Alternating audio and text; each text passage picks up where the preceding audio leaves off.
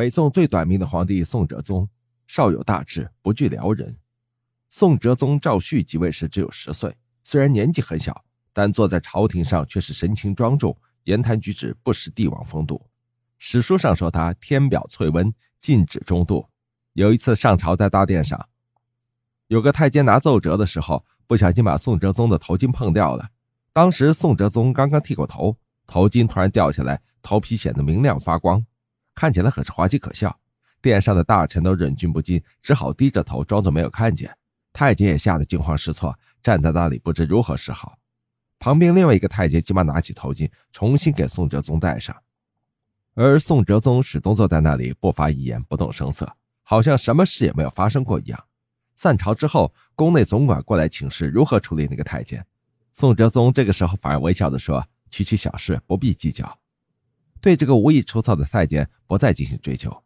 后来有一次，辽国派了一名使者来觐见宋哲宗。宰相蔡确考虑到辽人的长相看起来有些特别，而且衣着打扮和汉人也不一样，担心年幼的宋哲宗见到后害怕，于是蔡确就提前给宋哲宗详细讲解辽人的各种情况，请皇帝见到辽人后不要感到惊奇，免得失态。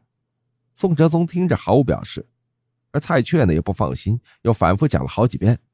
等到蔡确不说话了，宋哲宗这才板着脸问：“这个辽人是不是人？”